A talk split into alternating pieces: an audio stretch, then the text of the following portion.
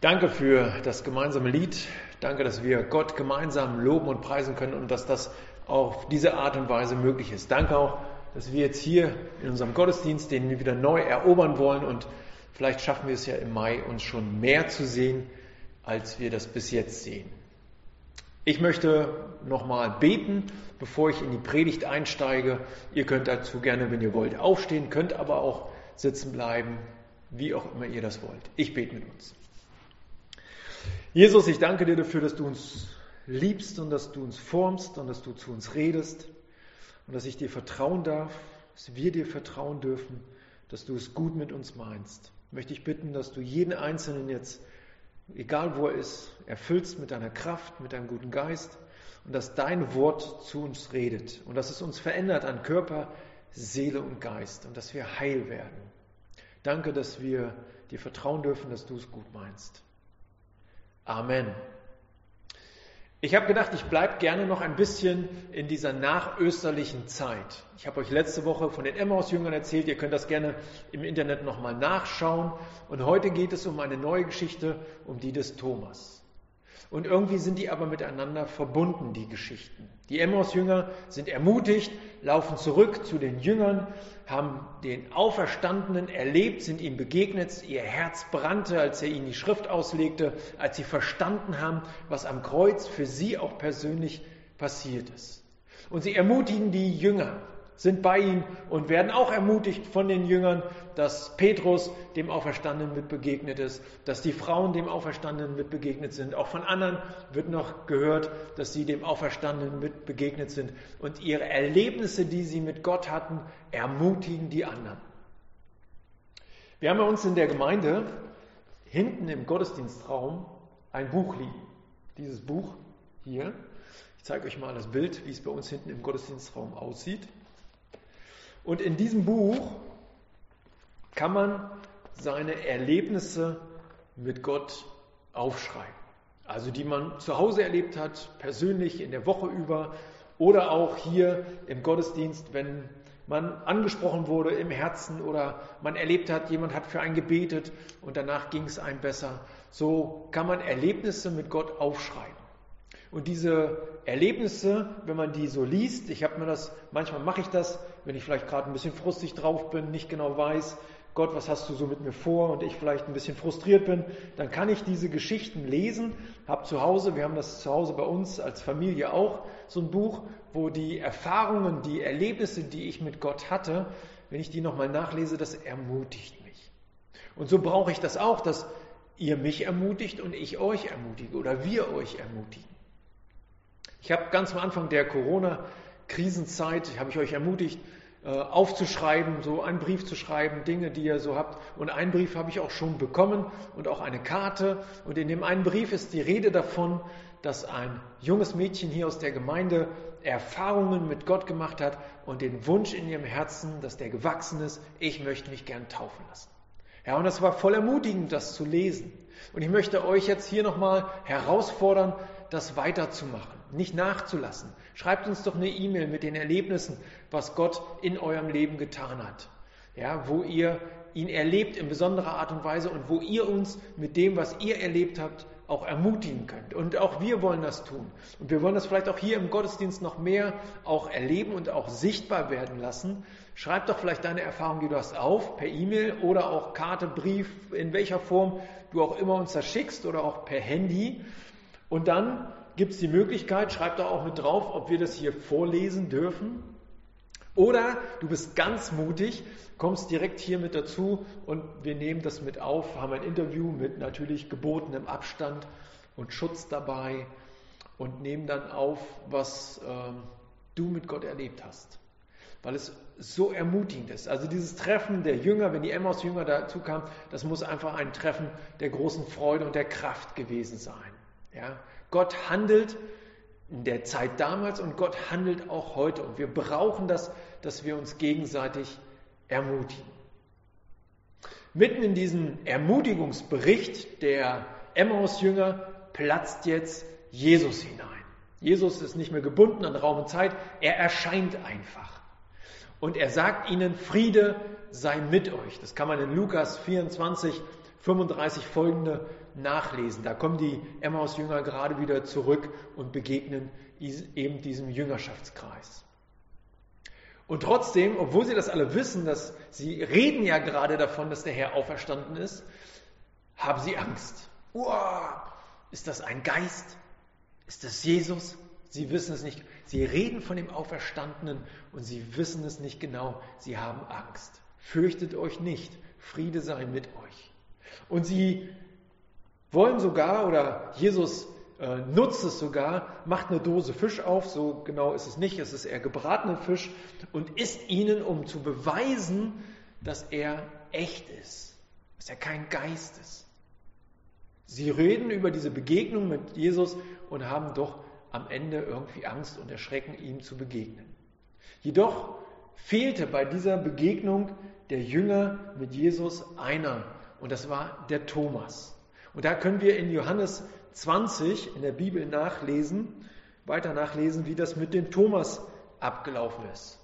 Warum der Thomas bei der Begegnung äh, nicht dabei war, wissen wir nicht genau. Ob er frustriert war, sich zurückgezogen hat, ob er einfach gefehlt hat, weil irgendwas anderes plötzlich einen anderen Termin hatte, was auch immer. Er war nicht bei den Jüngern mit dabei und hat nicht erlebt, wie Jesus, der Auferstandene, diesen Jüngern begegnet ist und sich gezeigt hat, auch die Wunden gezeigt hat. Ich lese uns das mal vor.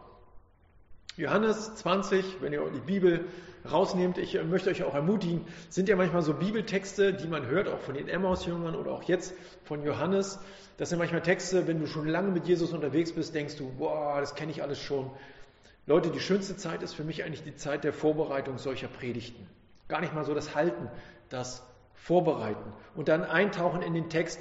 Und ich erlebe es immer wieder, auch bei Textstellen, die ich schon sehr gut kenne, dass mich Gott neu überrascht. Und so möchte ich euch herausfordern, lasst dich doch neu von Gott überraschen. Er möchte in dein und mein Leben reinsprechen. Johannes 20, 24 bis 29. Einer der Jünger, Thomas, der auch Zwilling genannt wurde, war nicht dabei gewesen, als Jesus kam. Sie erzählten ihm, wir haben den Herrn gesehen, doch er erwiderte, das glaube ich nicht, es sei denn, ich sehe die Wunden von seinen Nägeln in seinen Händen, berühre sie mit meinen Fingern und lege meine Hand in die Wunde an seiner Seite. Acht Tage später waren die Jünger wieder beisammen und diesmal war auch Thomas bei ihnen. Die Türen waren verschlossen, doch plötzlich stand Jesus genau wie zuvor in ihrer Mitte. Und er sprach, Friede sei mit euch. Dann sagte er zu Thomas, leg deine Finger auf diese Stelle hier und sieh dir meine Hände an. Lege deine Hand in die Wunde an meiner Seite, sei nicht mehr ungläubig, sondern glaube. Mein Herr und mein Gott, rief Thomas aus. Da sagte Jesus zu ihm, du glaubst, weil du mich gesehen hast, gesegnet sind die, die mich nicht sehen und dennoch glauben. Also es ist eine Geschichte von Zweifel, von Glaube, von der Suche nach Gewissheit. Wie geht's dir, wenn etwas Krasses in deinem Umfeld passiert, Menschen in deinem Umfeld dir von Gott erzählen, von den Erlebnissen, die sie erlebt haben, und du stehst da und denkst, oh, ja, weiß ich gar nicht. Ist das wirklich so? Kann Gott das wirklich? Ja, da sind die elf die erzählen von diesen Begegnungen, die sie mit Jesus, dem Auferstandenen hatten. Ja, von den Emmaus-Jüngern, die haben das erzählt, die Frauen von dem Grab, Petrus hat das erzählt. Und du stehst da und denkst, oh, weiß nicht, oh, ich, ich weiß es nicht. Und so gibt es bestimmt auch heute Dinge in deinem Leben, wenn du schon länger mit Jesus unterwegs bist, wirst du das wohl auch erlebt haben, wo dir jemand begegnet und erzählt von den Erlebnissen, die er mit Gott hat, und du fragst dich, oh, weiß ich nicht, stimmt das wirklich? Kann Jesus das wirklich? Kann Jesus wirklich Menschen auch heute noch gesund machen an Seele, Körper und Geist? Kann Jesus heute noch zu mir reden durch Träume? Kann Jesus heute noch zu mir reden durch sein Wort? Und vielleicht hast du Zweifel.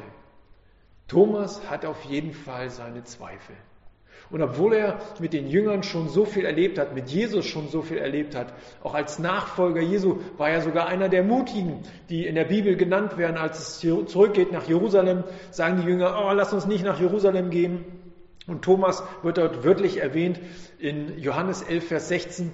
Und da heißt es so wie, und wenn wir sterben müssen, lasst uns zurückgehen. Also er ist ein mutiger der mit Jesus ganz eng verbunden war, der unterwegs war mit ihm, der die Wunder Jesu erlebt hat, ja, das, das Sturmstillungswunder, ja, dass Petrus auf dem Wasser lief, hat er gesehen. Dann hat er die Speisung der 5000 gesehen, die vielen Heilungen, die Jesus vollbracht hat und sogar die Totenauferweckung des Lazarus. Aber jetzt, wo es um die Auferstehung Jesu Christi geht, ah, da hat er seine Schwierigkeiten. Er kann es nicht glauben. Bei all dem, was er erlebt hat, kann er es nicht glauben. Und da ist irgendwie eine schwierige Situation. Die eine, die elf, die auf der einen Seite stehen und völlig happy sind und sich darüber freuen. Und der Thomas, der in der anderen Ecke steht und zweifelt. Und ich weiß nicht, ob du das nachvollziehen kannst, wie man sich da fühlt. Alle anderen erzählen dir, das ist so, das ist so. Und du kannst es nicht richtig glauben. Wie gehst du mit Zweifeln um, die du hast? über Gott, über alles Mögliche in dieser Welt.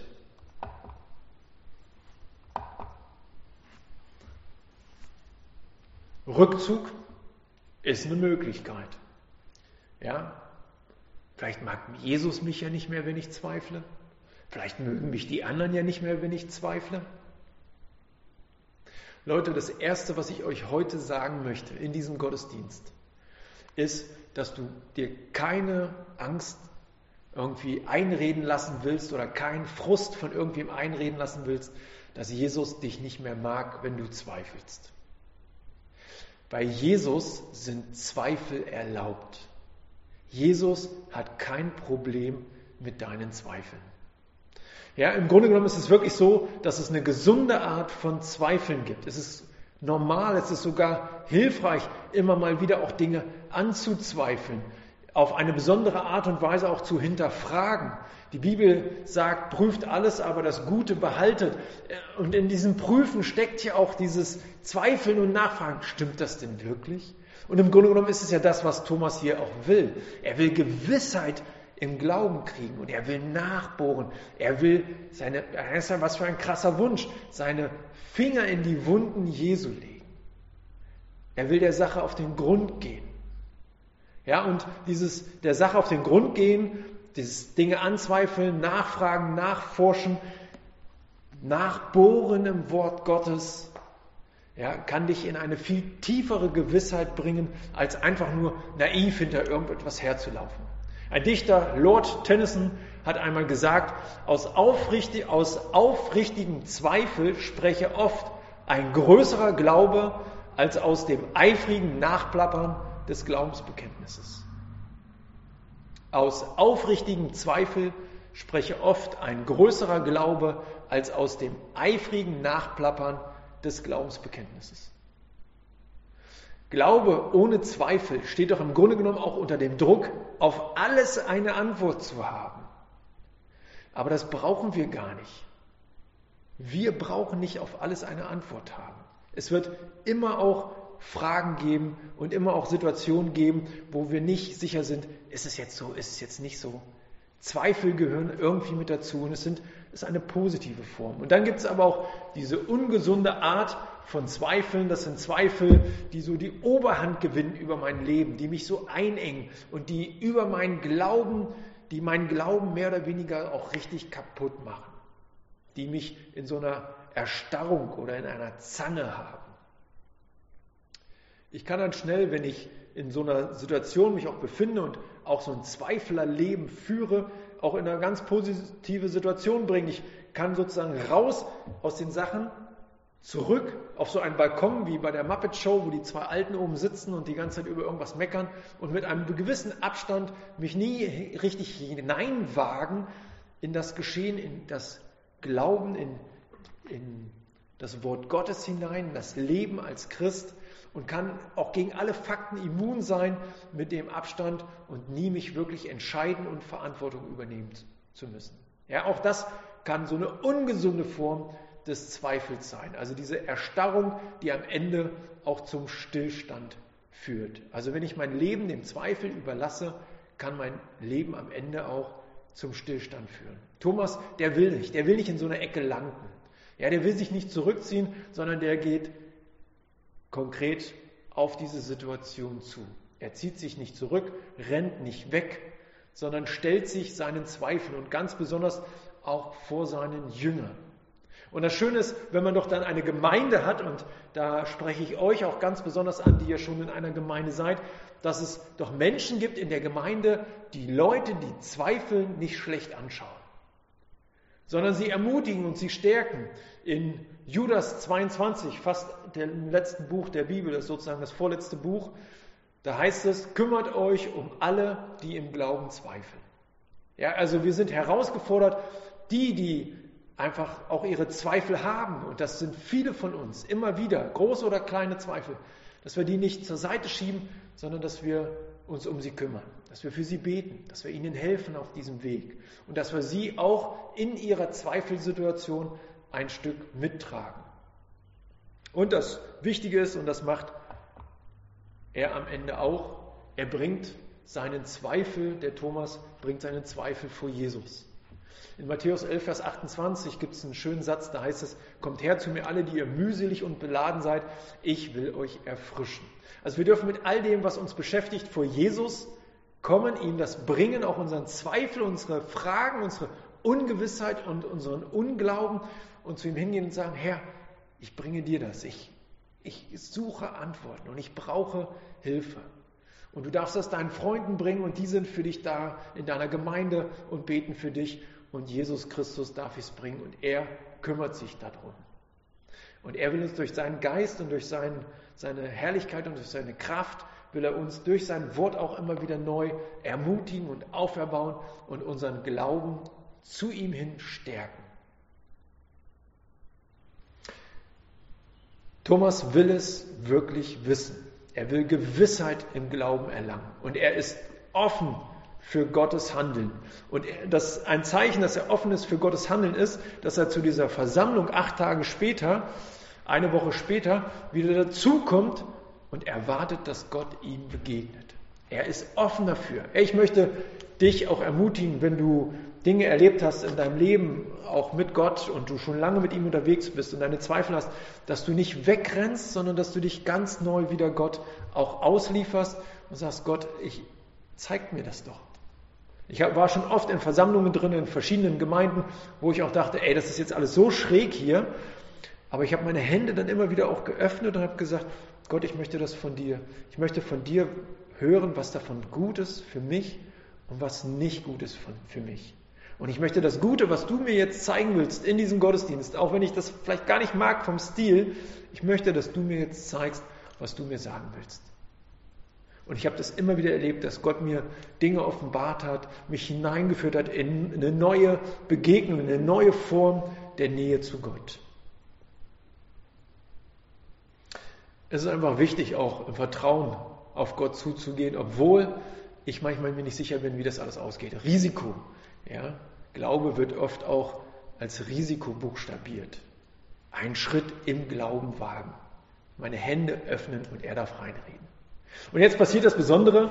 Thomas, Jesus kommt nochmal extra zu Besuch und man hat den Eindruck, wenn man den Text liest, dass Jesus extra nochmal für ihn zu Besuch kommt.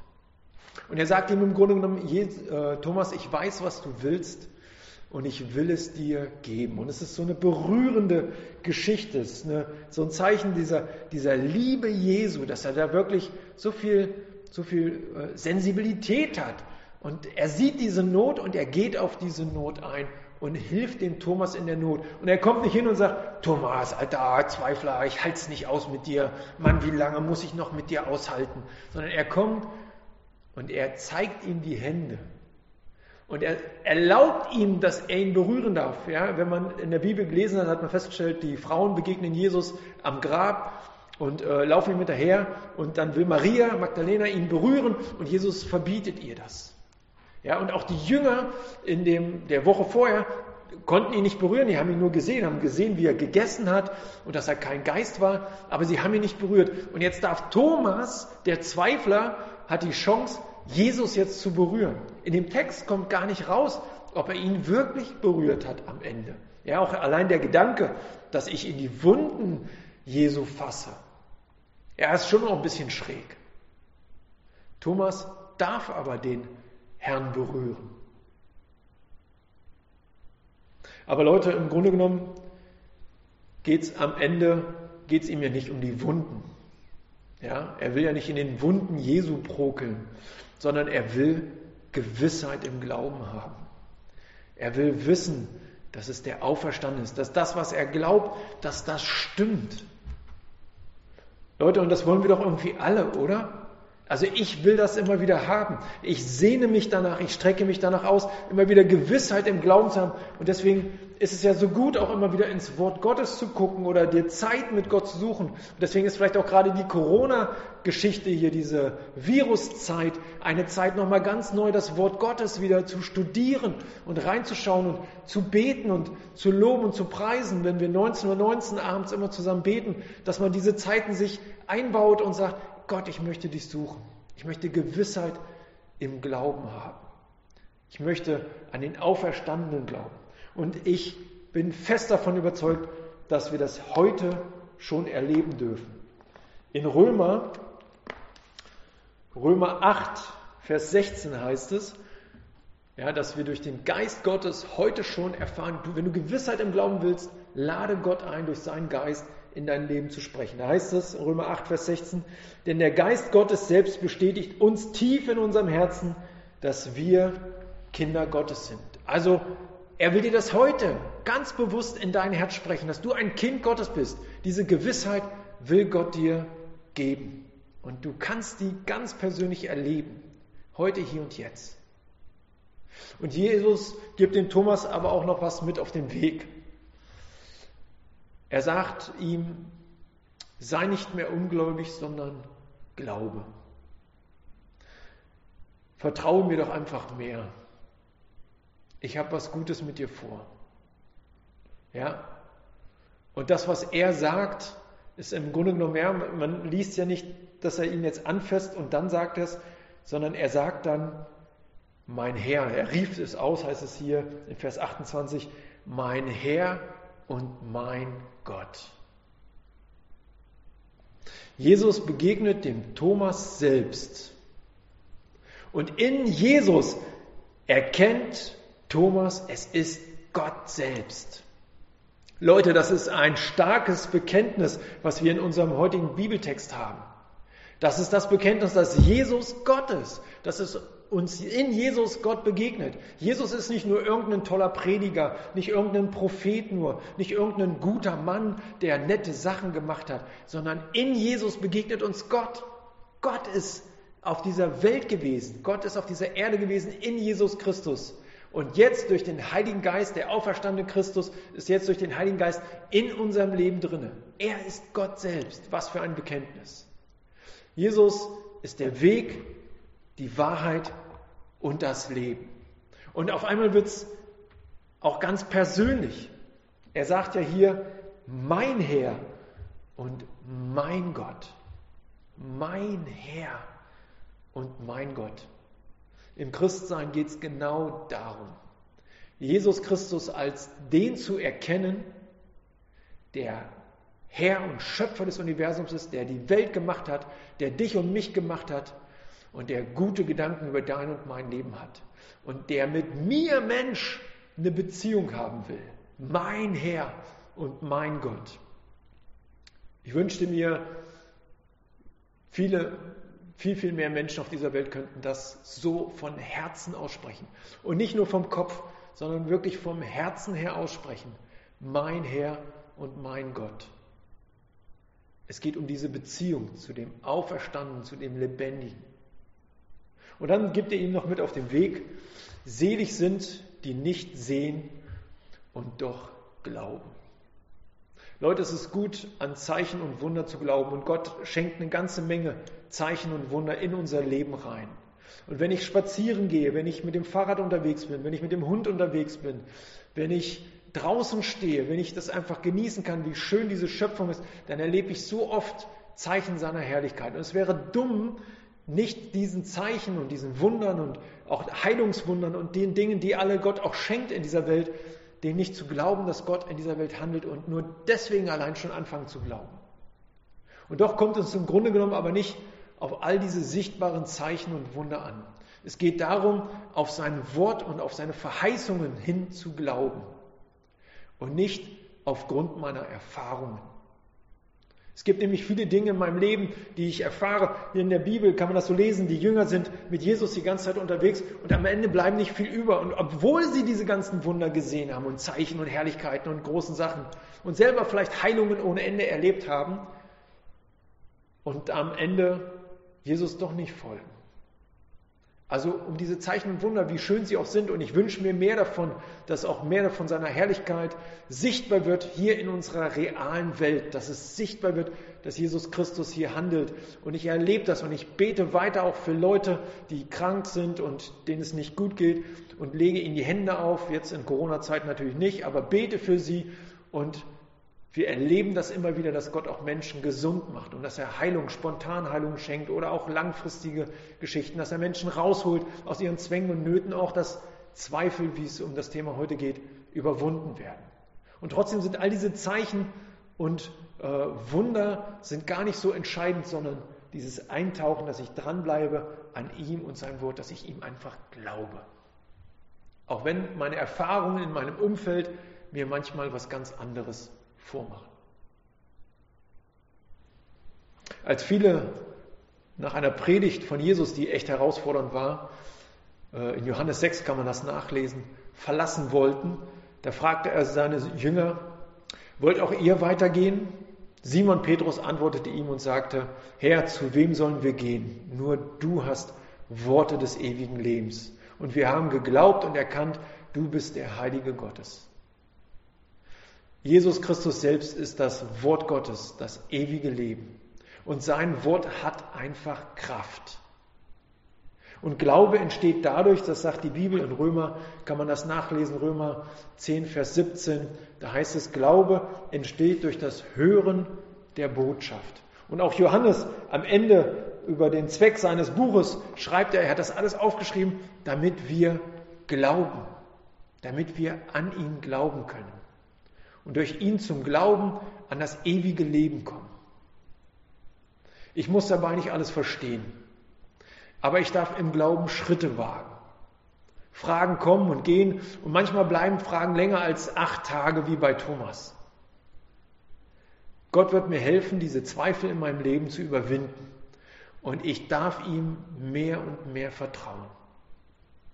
Und ich darf im Vertrauen zu Gott wachsen und jeder hat da so sein eigenes Tempo. Thomas, und das ist das Schöne, er gibt hier nicht auf. Er zieht sich nicht zurück, sondern er bleibt in diesem Jüngerschaftskreis drin. Und ich möchte dich ermutigen, auch in der Gemeinde drinne zu bleiben, in der Gemeinschaft drinne zu bleiben, in einem Hauskreis, in dem du drinne bist. Das heißt nicht, ihr könnt immer noch mal wechseln und auch die Gemeinde kannst du gerne wechseln, aber sei in einer Gemeinschaft von Christen, mit denen du zusammen bist und mit denen du auch deine Zweifel teilen darfst und die mit dir dann ringen und beten darum, dass Gewissheit im Glauben auch in deinem Leben stärker und größer wird. Einen letzten schönen Vers. In der Bibel heißt es in Jeremia 23, Vers 29, dass sein Wort des Lebens die Zweifel vertreibt und Gottes Wort ist wie so eine Art Hammer und er zerschlägt die Felsen. Leute, manchmal braucht man vielleicht auch einen größeren Hammer für einen größeren Zweifel. Ich möchte euch ermutigen, das Wort Gottes, das wie so ein Hammer ist, der all diese Zweifel zerschlagen kann, dass ihr es neu entdeckt und dass ihr anfangt zu lesen in diesem Buch und dass es euch ermutigt und dass es euch stärkt und dass der Zweifel gehen muss. Jesus, ich danke dir dafür, dass du für uns sorgst, dass du für uns ringst und um uns kämpfst und dass dein Wort gut ist und dass du Gutes für uns vorbereitet hast und dass wir durch dein Wort wachsen können. So bitte ich dich um deinen Segen, um deine Kraft Und danke dir für alles, was du gibst. Du bist ein so herrlicher und guter Gott. Segne uns und erfülle uns mit deinem guten Geist. Und lass uns wachsen in deinem Wort. Amen. Ich wünsche euch eine gesegnete Zeit jetzt noch bei der Lobpreiszeit. Nachher gibt es noch den Segen. Aber genießt diese Zeit und bringt auch diesen Zweifel, den ihr habt, ruhig nochmal zu Gott. Jetzt auch in dieser Anbetungszeit. Und erfahrt, wie das ist, wenn er euch begegnet und ihr eure Hände in seine Wunden legen dürft. Ich wünsche euch so eine tiefe Berührung Gottes in eurem Leben, egal wie lange du mit Jesus unterwegs bist, dass du das jetzt erfährst. Amen.